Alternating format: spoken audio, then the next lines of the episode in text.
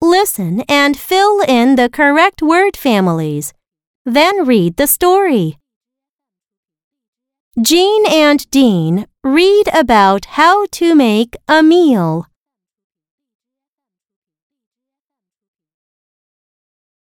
Jean cleans the beans.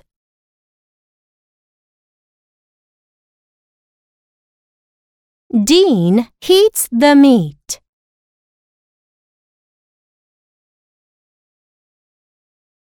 They put the beans with the meat.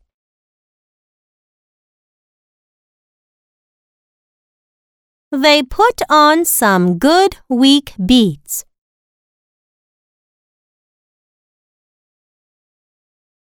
They take a bead seat and eat the meal.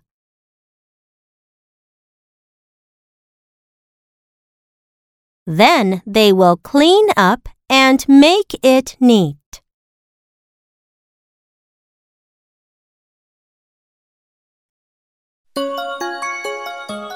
Jean and Dean read about how to make a meal. Jean cleans the beans.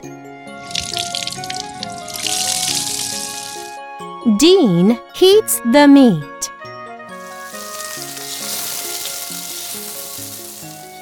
They put the beans with the meat. They put on some good weak beets. They take a bead seat and eat the meal.